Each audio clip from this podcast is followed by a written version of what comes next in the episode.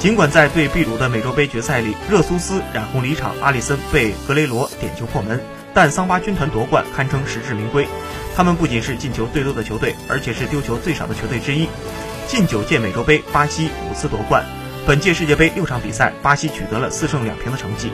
巴西共打入了十三球，场均打入一球以上。而排名第二位的有四支球队，包括踢了六场的阿根廷、智利、秘鲁以及踢了四场的乌拉圭。